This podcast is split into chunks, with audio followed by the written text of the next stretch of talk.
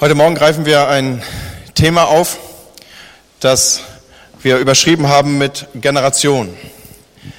Es ist so ein wenig hergeleitet aus den Erfahrungen und auch den Erlebnissen der letzten Wochen. In meinem Fall war es so, dass ich das Vorrecht hatte, die Freizeit der jungen Erwachsenen zu begleiten.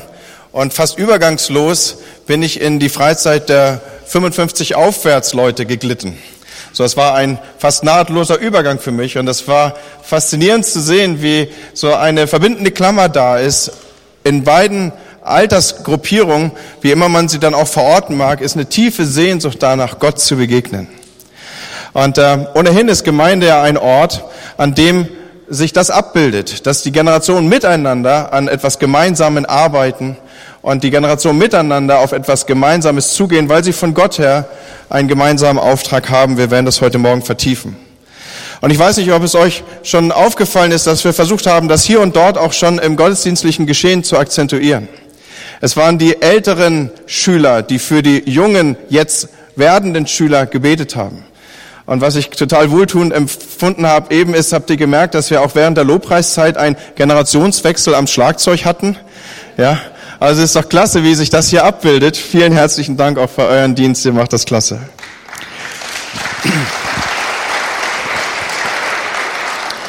Ich möchte euch einladen, aufzustehen. Wir wollen einen Bibeltext unseren Gedanken voranstellen. Ihr findet ihn in 1. Chroniker 22 und ich lese aus diesem Kapitel äh, die, Kap äh, die Verse, wobei ich immer mal wieder den einen oder anderen Vers auslassen werde, damit es nicht zu lang wird an diesem Morgen. Und David sprach, hier soll das Haus Gottes des Herrn sein. Und dies der Altar zum Brandopfer für Israel. Und David gebot, die Fremdlinge, die im Land waren, zu versammeln. Und er stellte sie an als Steinhauer, um Quadersteine zu hauen für den Bau des Hauses Gottes. Und David schaffte viel Eisen an für die Nägel an den Türflügeln und für die Klammern und so viel Erz, dass es nicht zu wegen war. Auch Zedernholz ohne Zahl. So legte David vor seinem Tod Vorräte in Menge an. Und er rief seinen Sohn Salomo und gebot ihm, das Haus des Herrn, des Gottes Israels zu bauen. So sei nun der Herr mit dir, mein Sohn, dass es dir gelinge und dass du dem Herrn, deinem Gott, ein Haus baust, wie er von dir geredet hat. Der Herr wolle dir nun Weisheit und Verstand geben und setze dich zum Herrscher über Israel ein und verleihe dir, dass du das Gesetz des Herrn, deines Gottes, befolgst dann wird es dir gelingen, wenn du darauf achtest, die Satzungen und Rechte zu befolgen, die der Herr dem Mose für Israel gegeben hat. Sei stark und mutig, fürchte dich nicht und verzage nicht. Und siehe, durch meine Bemühungen habe ich für den Herrn, für das Haus des Herrn, hunderttausend Talente Gold bereitgestellt. Ihr wisst seit letzter Woche, wie viel so ein Talent gewogen hat. Also hunderttausend, ihr könnt euch ungefähr hineindenken, wie viel Gewicht hier zusammengekommen war. Und tausendmal tausend Talente Silber. Dazu Erz und Eisen, die es nicht zu wegen, dass sie nicht zu wegen waren. Denn es ist sehr, sehr viel. Auch habe ich Holz und Steine angeschafft und du kannst noch mehr dazu tun. Und Werkleute sind bei dir in Menge, Steinmetze, Maurer, Zimmerleute und allerlei weise Meister für jegliches Werk. Das Gold, das Silber, das Erz und das Eisen ist nicht zu zählen. Mach dich auf und führe es aus und der Herr sei mit dir. Und David gebot allen Obersten Israels, seinem Sohn Salomo beizustehen. Vielen Dank, wir wollen uns wieder hinsetzen. Verbunden mit der Bitte an den Heiligen Geist, der diese Worte hat aufschreiben lassen. Heiliger Geist, inspiriere sie uns. Mach sie zu Worten, die uns treffen und die uns gehören und die uns verändern an diesem Morgen. Amen. Ich weiß nicht, ob es euch aufgefallen ist, es gibt da so Spruchkärten, die zieht man gewöhnlich zum Geburtstag oder auch, wenn ein Jahr sich zu Ende neigt und man möchte etwas fürs nächste Jahr haben. Die Jahreslösung ist das, worauf ich hier gerade anspiele. Da ist einer der beliebtesten Verse, sei getrost und unverzagt, fürchte dich nicht und lass dich nicht erschrecken. So, wenn du heute Morgen gut aufgepasst hast, dann weißt du jetzt den Zusammenhang, den Kontext zu erfassen, in die diese Verse hineingesprochen sind. David wird auf dem Königsthron langsam älter. Er ist älter geworden, wie, wie jeder von uns und so wie auch ich in der vergangenen Woche, ja. So, also das schreitet einfach voran. Wobei, was ist schon ein Jahr, wenn man ewig lebt, ja? Also, das ist vernachlässigbar. Was hat er nicht alles erreicht? Was ist ihm nicht alles so in die Geschichte geschrieben? Sein Reich ist groß und mächtig geworden, die Grenzen sind befestigt und die Einwohner Israels leben jetzt in Sicherheit und in Frieden und in Wohlstand. Auf all das kann er zurückblicken. Und die Stadt Jerusalem, er hat sie erkoren, er hat sie ausgebaut, eingenommen, ausgebaut. Und sie ist zu einer fantastischen Hauptstadt ausgebaut worden. Er selbst wohnt in einem prächtigen Verlass, der bis heute noch ausgegraben wird. Wenn man vor Ort ist, kann man das beobachten und sehen. Und er hat es zu etwas gebracht. Das Leben ist für ihn angenehm. Es ist entwickelt. Er, er kann wirklich zurückblicken, versöhnt zurückblicken und sagen, ja Mann, ich habe was geschafft. Ich habe was bewirkt mit meinem Leben. Aber jetzt spürt er, dass auch an ihm so ein wenig der Zahn der Zeit nagt. Er spürt, dass seine Kräfte schwinden. Und er, der einst dem Riesen Goliath entgegengetreten ist und gesagt hat, wer bist du denn überhaupt? Ich komme hier mit dem Gott, mit dem Herrn der Herrscher im Hintergrund. Der Gott Israels ist auf meiner Seite. Er tritt ihm entgegen. Auch er ist jetzt an einem Punkt angekommen, wo er leisere Töne spricht, wo es nicht mehr so geht wie früher. Es fällt schwer, Entscheidungen zu treffen, auch so Entscheidungen, wo man mal etwas auf den Punkt bringen muss. Wir wissen um die Streitigkeiten seiner Nachfolge hin und her. Die Söhne machen sich auf und nutzen dieses Entscheidungsvakuum aus und, und begehren auf, auch gegen den eigenen Vater. Ich darf das für die Bibelkenner nur anreißen. Alle anderen lade ich ein, das mal nachzulesen. Entscheidungen fallen schwerer. Das Land ist schwieriger im Griff zu halten. Die Fülle der Dinge nimmt zu. Es ist für ihn zunehmend mühseliger Dinge umzusetzen.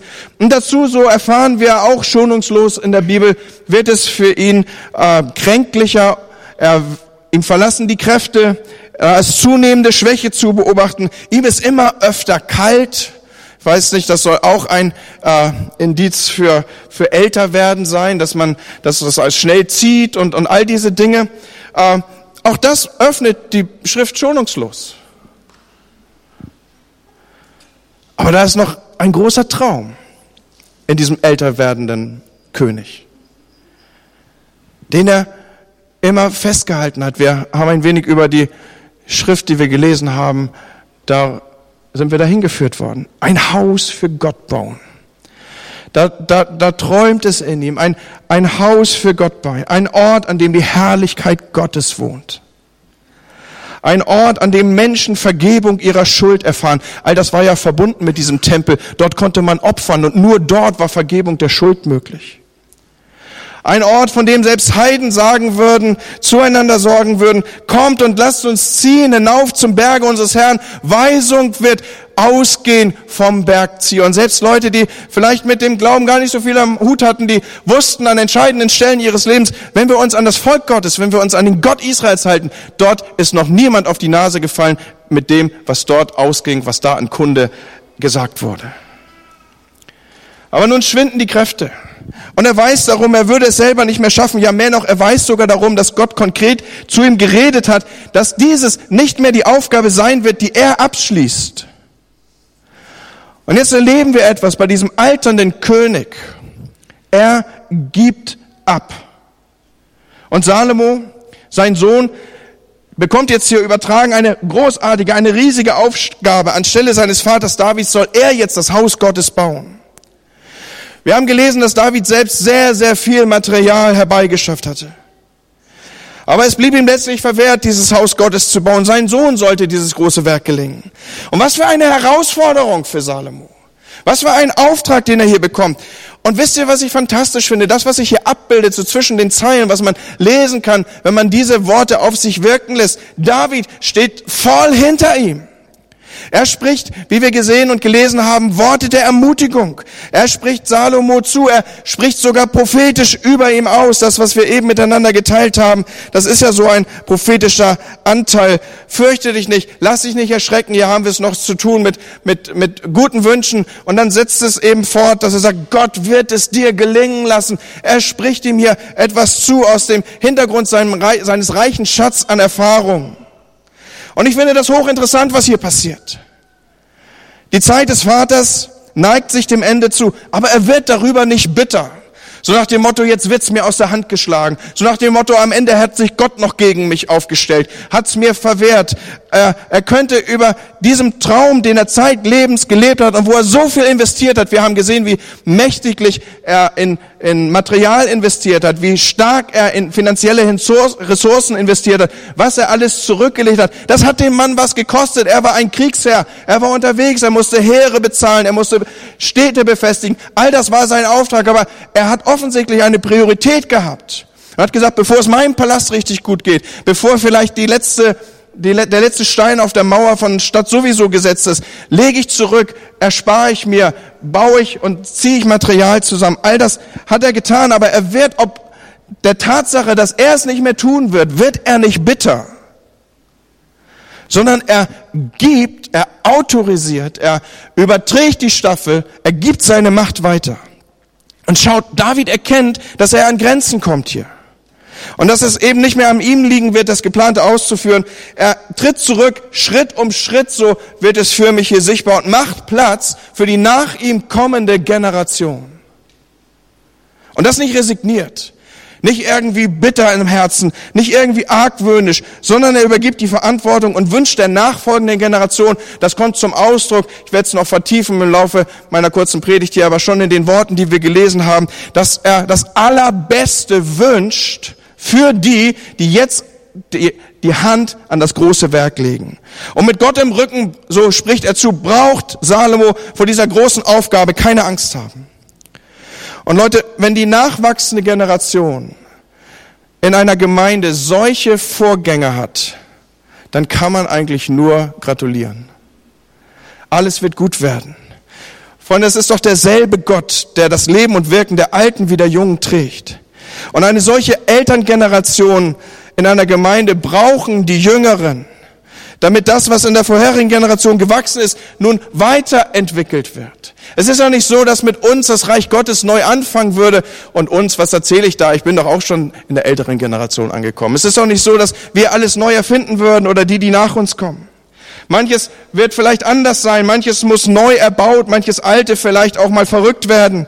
Das mag sogar Irritation und Unverständnis auflösen, aber Freunde, Reich Gottes funktioniert eben nur darüber, dass die Staffel von einem zum anderen weitergereicht wird und das möglichst gleitend, ohne dass der Aspekt der Anbetung der Fokussierung auf Gott dabei irgendwie zu Schaden kommen würde, so wie wir es eben beispielhaft abgebildet gesehen haben mit dem Tausch am Schlagzeug.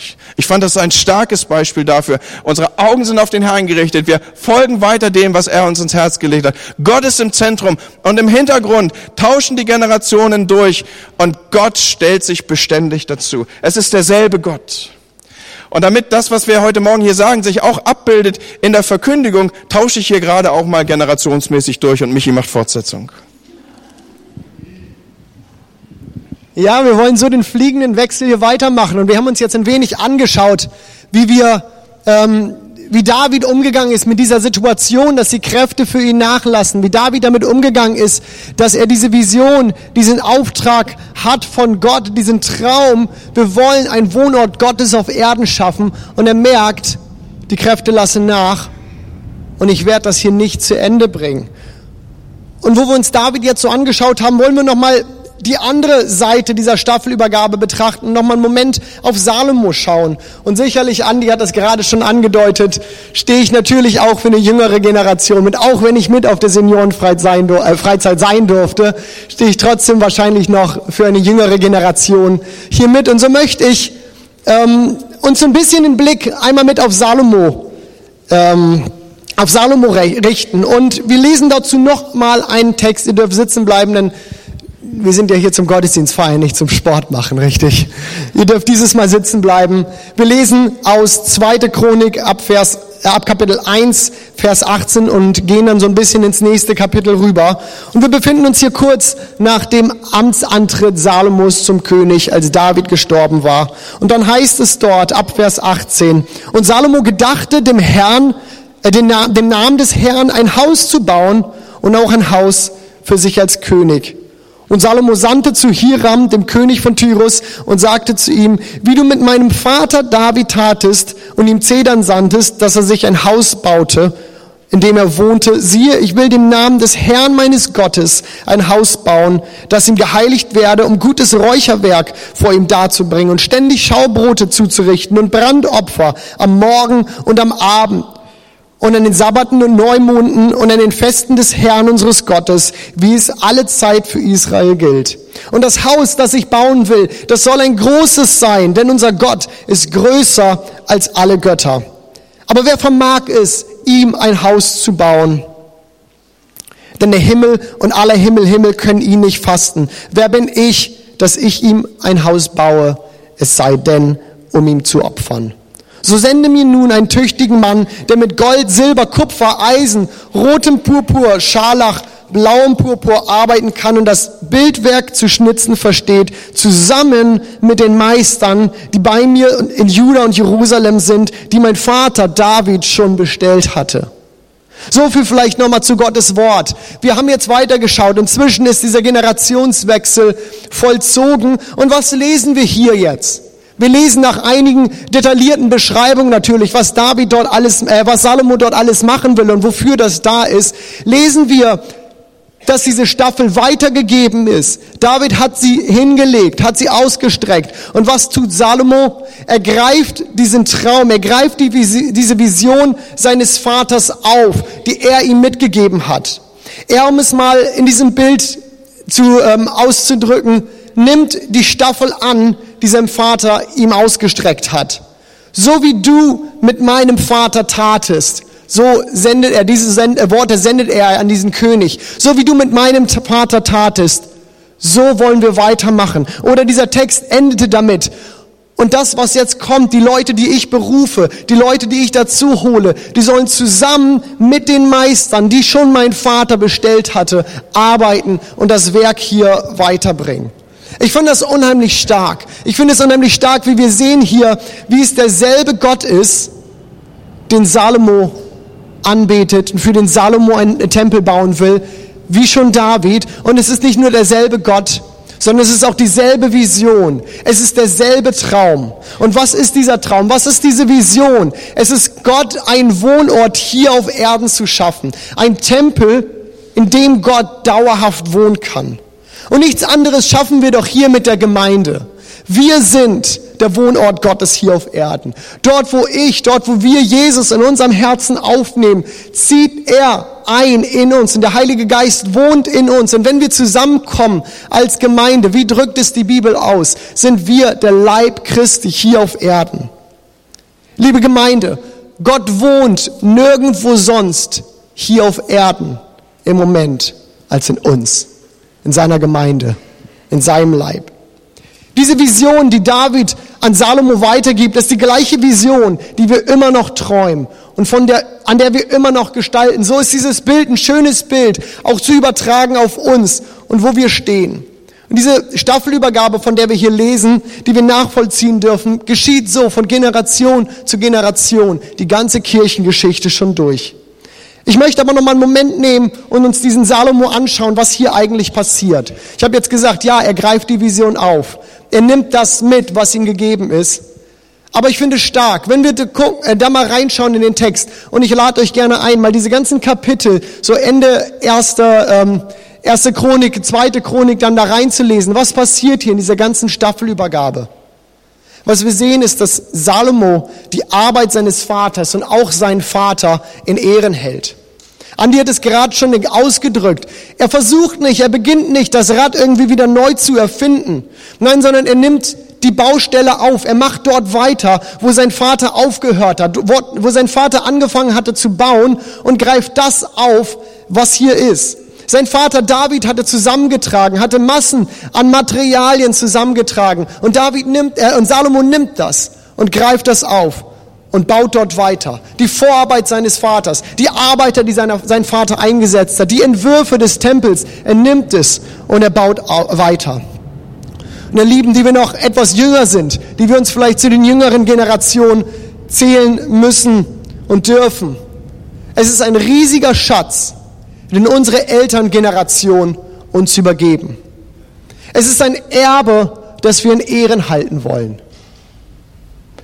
Wir wären nicht, wo wir sind heute, hätten unsere Eltern, die Älteren auch hier in der Gemeinde, nicht irgendwann in die Hände gespuckt und hätten gesagt, wir packen es an und wir bauen das Haus des Herrn.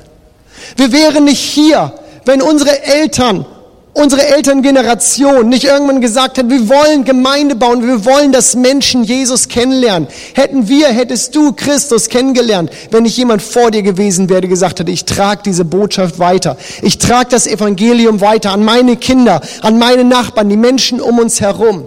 Das, was die Generation vor uns hier reingetragen haben, ist ein Riesenschatz und ist ein Erbe, das wir als jüngere Generationen Ehren halten wollen, weil ich glaube, dass es Gottes Herz entspricht, wenn wir das sehen, was ist. Wir, die wir Jünger sind, wir beginnen noch nicht Gemeinde zu bauen. Wir bauen weiter. Wir beginnen nicht mit diesem Werk, das vor Jahren, Jahrzehnten, Jahrhunderten, Jahrtausenden Anfang genommen hat. Nein, wir bauen weiter. Die Vision, die wir verfolgen, ist doch größer als wir. Sie ist größer als die ja, unserer Vorgängergeneration. Und sie ist größer als das, was kommt. Diese Vision ist Gott, ein Wohnort hier auf Erden zu schaffen. Und wir sind nicht der Bauherr. Wir sind nicht die, die die ganzen Skizzen, das alles irgendwie entworfen haben. Nein, es gibt einen Bauherr und dieser Bauherr ist Christus, ist der, dem diese Gemeinde gehört. Und wir, Jüngeren, wie ihr älteren Geschwister, wie die Generation, die schon nicht mehr hier sind. Wir sind doch alle gleichsam Mitarbeiter an diesem einen Werk, das wir hier, äh, das wir hier bauen. Ich möchte mich nochmal, bevor ich zum Ende komme, ich möchte mich nochmal an euch Ältere wenden mit ein, zwei Gedanken. Ich möchte euch Danke sagen für all die Energie, für die Zeit, für die Ideen, für die Gebete, für all die Ressourcen, für all die Gedanken, die ihr reingesteckt habt in die Gemeinde Jesu. In die FCB hier im Speziellen, aber auch darüber hinaus, im Allgemeinen. Wir haben vor ein paar Jahren ja unser 80-jähriges Jubiläum gefeiert und durften nochmal sehen und nachvollziehen, auf was alles geschehen ist. Die einzelnen Schritte, wie diese Gemeinde gewachsen, wie sie sich entwickelt hat. Ihr seid uns große Vorbilder. Ihr seid uns Vorbilder in eurem Weg, in eurem Wandeln, in eurem Lauf mit Christus. Und wisst ihr, David gab seinem Sohn Salomo Entwürfe, den Tempel zu bauen. So können wir lesen in 1. Chronik 28. Ihr dürft das gerne mal nachlesen. Und als ich so in der Vorbereitung auf diese Predigt war, dachte ich, dass wir auch eine Orientierung mitbekommen. Euer Vertrauen in Gott, euer Durchhaltevermögen, eure Leidenschaft für die Sache Jesu, das sind uns Orientierung für den Bau seiner Gemeinde. Ihr seid uns Vorbilder drin und wir wollen uns daran orientieren. Ich glaube, wie ich schon sagte, dass wir nicht hier wären, wo wir sind, wärt ihr uns nicht vorangegangen. Vielleicht hat die Ausgestaltung, vielleicht hat die Form sich ein wenig geändert, wie Gemeinde aussieht, wie wir was machen. Vielleicht ist der Musikstil anders. Vielleicht ist es ein bisschen lauter. Vielleicht ist alles so ein bisschen bunter. Oder das eine oder andere sieht anders aus, vielleicht als ihr es gemacht habt oder gemacht hättet. Aber ich möchte euch sagen, auch um euer Vertrauen einfach hier werben. Die Vision, der Traum ist nach wie vor der gleiche. Es geht um die Gemeinde Jesu. Es geht um den Ort, an dem wir Gott anbeten können. Es geht um den Ort, wo wir geistlich ein Zuhause finden und wo wir Menschen zurüsten. Und es geht um den Ort, wo Menschen die hierher kommen, eine Berührung mit Gott erleben, wo Menschen Jesus kennenlernen.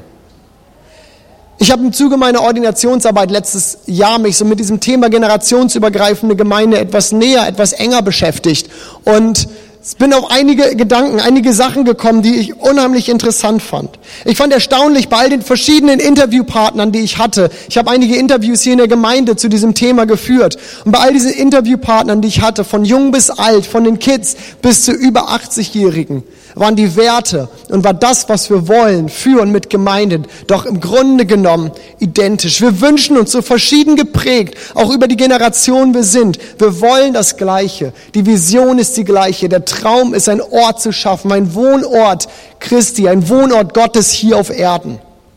Und ein Zitat, das mich hierbei wirklich nachhaltig ähm, angesprochen hat, das ich jetzt einmal vorlesen möchte kurz aus einem dieser Interviews, spricht genau an diesem Punkt, dass wir euch Ältere schätzen, dass wir euch ehren, dass wir euch brauchen, euer Vorbild.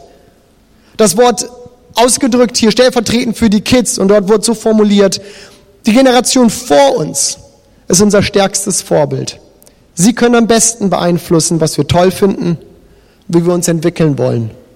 Wenn uns jemand mitreißen kann, dann kann das diese Generation. Und es spricht von diesem Schatz, den wir hier bei uns haben, der generationsübergreifenden Gemeinde, die die Möglichkeit bietet, vorangegangene äh, Generationen zu beobachten und sich so eigene Ziele zu, ste äh, zu stecken. Kinder schauen bewundernd doch auf die Jugendlichen, wo sie sind. Die Jugendlichen schauen und finden toll, was darüber passiert und wie man Familie gründet. Junge Ehepaare können ältere Ehepaare beobachten und sehen, wie man bis ins Alter hinein zusammenbleibt, wie man sich liebt, wie man sich ehrt, wie man zusammen durchs Leben geht und sich die Treue hält. Die christliche Gemeinschaft, Gemeinde, ist einer der wenigen Orte, den wir heute noch auf Erden haben, in der das ganze Spektrum von Menschen von der Krippe bis ins Grab zusammenkommen mit einem gemeinsamen Motiv, mit einer gemeinsamen Mission. Und wisst ihr was, das ist ein riesen Schatz. Vielleicht ändert sich die Form, vielleicht ändert sich der Stil, aber die Vision ist und bleibt die gleiche. Wir wollen Gemeinde Jesu bauen. Und nochmal an uns Salomos, an uns Jüngere. Wisst ihr, was unsere Aufgabe ist? Wir müssen diese Staffel annehmen. Wir müssen es anpacken. Wir müssen bauen. Diese Aufgabe wird uns keiner abnehmen. Wir sind die, die da stehen, die Gemeinde bauen sollen. Damit das Werk, das Christus angefangen hat hier auf Erden, weitergeht und Menschen ihn kennenlernen. Andi, damit übergebe ich wieder zurück an dich. Ja, wir sehen, dass Salomo es nimmt aus den Händen Davids. Und David, das ist interessant zu beobachten, er verzichtet darauf, jetzt genaue Anweisungen zu geben, wie das Land zu regieren ist oder auch mit äh, welchen Nachbarländern man Koalition eingehen soll oder nicht. Er nimmt ihm nicht mal das Versprechen ab, dass alles so bleibt, wie es ist, sondern er führt weiter. Und zwei, drei Dinge macht David insbesondere, auf die möchte ich zum Schluss noch eingehen. Er macht Salomo Mut. Er sagt, sei getrost. Er sagt, sei ein Mann. So sagt er zu ihm, was, was so, so viel heißen soll wie, du machst das schon, Salomo. Du wirst deinen Weg finden. Geh und entwickel und baue, nimm das Staffelholz aus meiner Hand und, und, und entwickel das nächste, was jetzt nötig ist. So, David ist hier als jemand unterwegs, der absolut ermutigt. Und das vor dem Hintergrund des Wissens, dass wahrscheinlich das ein oder andere anders aussehen wird. Und obwohl er so viel investiert hat, heißt das Bauwerk am Ende nicht der Tempel Davids, sondern er wird den Namen Tempel Salomos führen. Aber all das kann David innerlich loslassen und er macht ihm Mut, der nachwachsenden, der nachfolgenden Generation hier in verbildlich in seinem Sohn Salomo, dass er sagt, du schaffst das, sei getrost und geh voran. Und dieser bekannte Vers, den ich jetzt schon zweifach zitiert habe, fürchte dich nicht, sei unverzagt, lass dich nicht erschrecken. Wahrscheinlich wusste David darum, dass das ein oder andere kommen wird, was einen schon mal erschrecken lässt. Und er macht ein zweites, auf das ich hinweisen möchte. Er nimmt Salomo offensichtlich väterlich an die Seite immer wieder und er richtet ihn auf den Herrn aus. Eben hat Michi gesagt, ihr älteren Geschwister, wir älteren Geschwister, wir sind die, an denen sich die Jüngeren orientieren.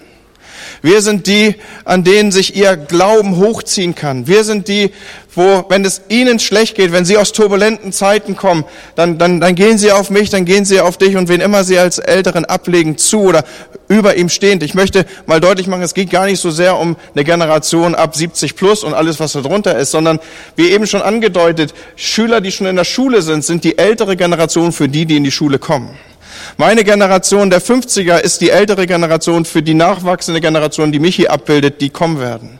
Und wieder ich habe Väter und Mütter, die über mir stehen, an dessen Glauben ich mich orientieren kann und wo ich sagen kann, wie bist du durchgekommen? Und wenn du mir nur 15 Jahre voraus bist, dann bist du jemand, zu dem ich aufblicke und wo ich sagen kann, du bist durch schwierige Zeiten gegangen, du hast das und das hingekriegt, du bist durch eine Zeit gegangen, was weiß ich, wo die Kinder aus dem Haus sind. Wie hast du das hingekriegt? Wie ist die Liebe zu deiner Frau neu entfacht? Wie, wie ist all das geschehen? Und da können diese vorbildhaften Dinge abgebildet und gelebt werden. Und was David hier macht, indem er Salomo immer wieder ermutigt, indem er ihm das zutraut, indem er ihm sagt, du schaffst das, Salomo, geh voran, entwickel, ich, ich will alles tun, alle Ressourcen, die ich zusammenführen konnte, alle finanziellen Mittel, die ich abbilden konnte, stehen dir zur Verfügung, ist ein zweites, was er macht. Er richtet den Jüngeren auf Gott aus. Er sagt, diene dem Herrn, dein Gott. Befolge alle seine Gebote und Anweisungen, so wie es im Gesetz des Mose geschrieben ist, damit dir alles gelingt, was du tust. Und wohin du dich auch wendest, er, er nimmt ihn in diese Beziehung, dass er sagt, hey, wie sieht's aus mit deinem geistlichen Leben? Wie sieht's aus mit dem, dass du nah an Gott dran bist?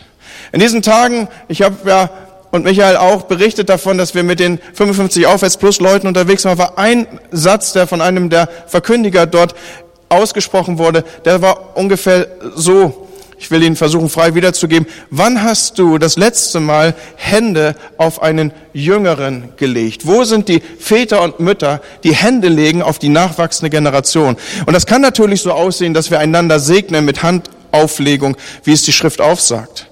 Aber ich habe auch das innere Bild vor Augen, dass ich vielleicht auf einen Jüngeren zugehe und ich nehme ihn väterlich in den Arm. Ich lege meine Hand auf seine Schulter und sage, hey, richte dich auf Gott aus.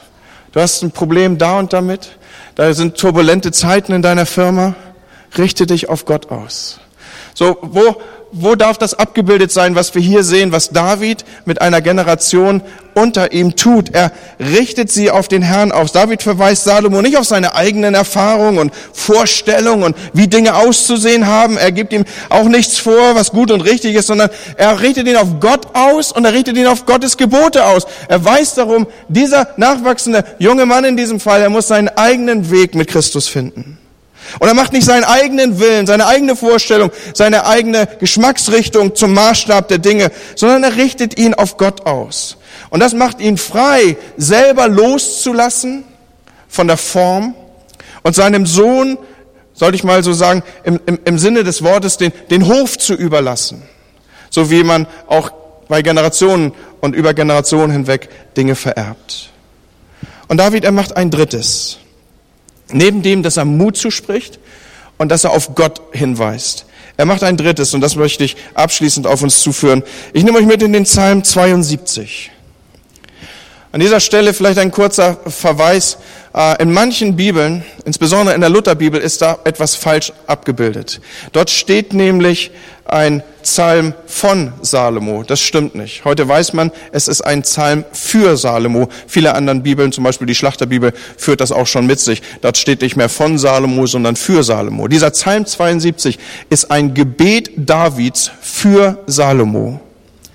Und hört mal, wie die ersten Worte hier sich ausdrücken. David wendet sich an Gott und betet für seinen Sohn Salomo, für Salomo. Ich nehme mal die Überschrift aus der Schlachterbibel auf hier.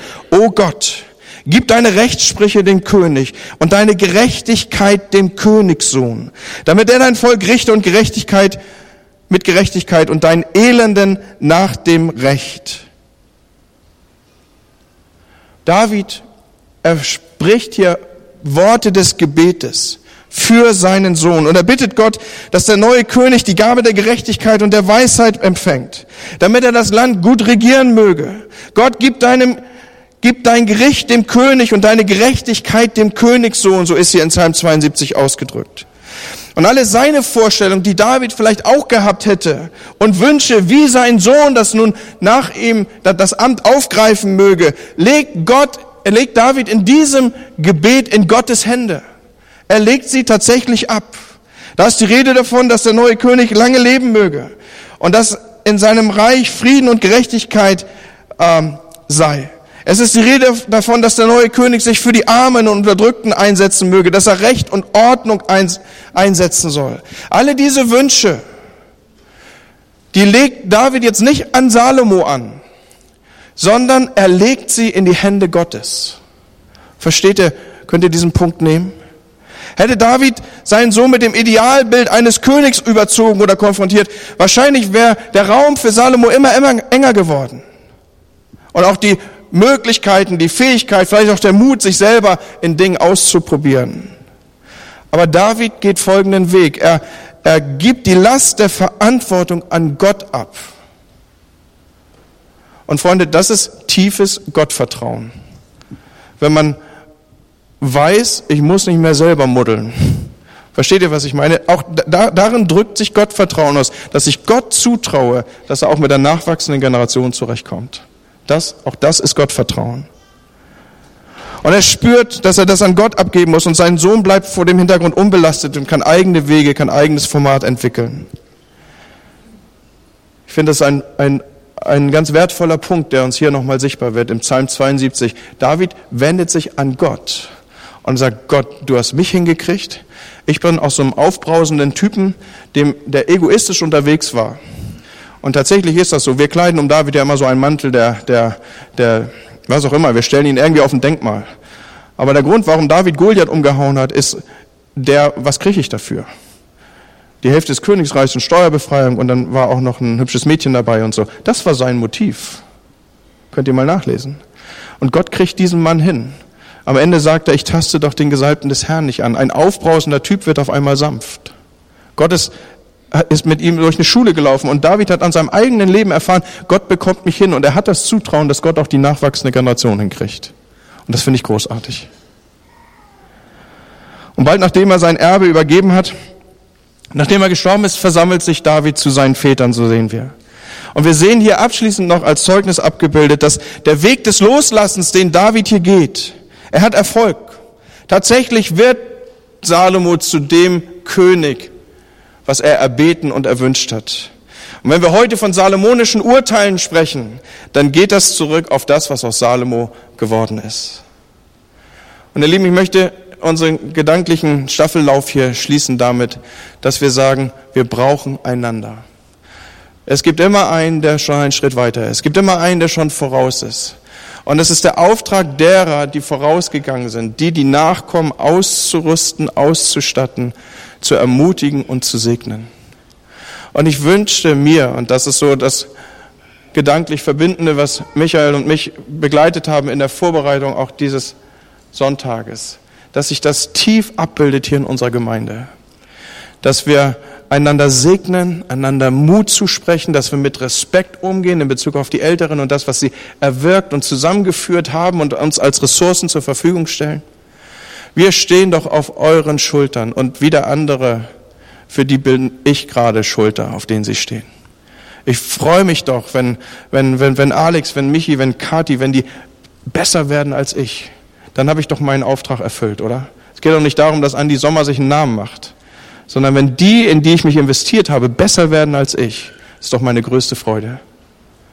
Und so wollen wir miteinander umgehen hier. Und es war so ein Gedanke, ich weiß, er ist, er ist vielleicht herausfordernd am Schluss dieser Predigt, den wir äh, kurz im Seniorenteam geteilt haben. Wir saßen am Freitag zusammen, wo wir nicht ganz sicher waren, ob, ob er gegriffen werden kann, weil er doch sehr herausfordernd ist. Unser Wunsch war, dass wir hier vorne, wir laden ja in den Reaktionszeiten, wo unser Lobpreisteam noch einmal kommt und auch noch einmal spielt, zu, zu Zeiten ein, wo auch ein, der Segen Gottes gesucht werden kann, wo das Gebet Gottes gesucht werden kann.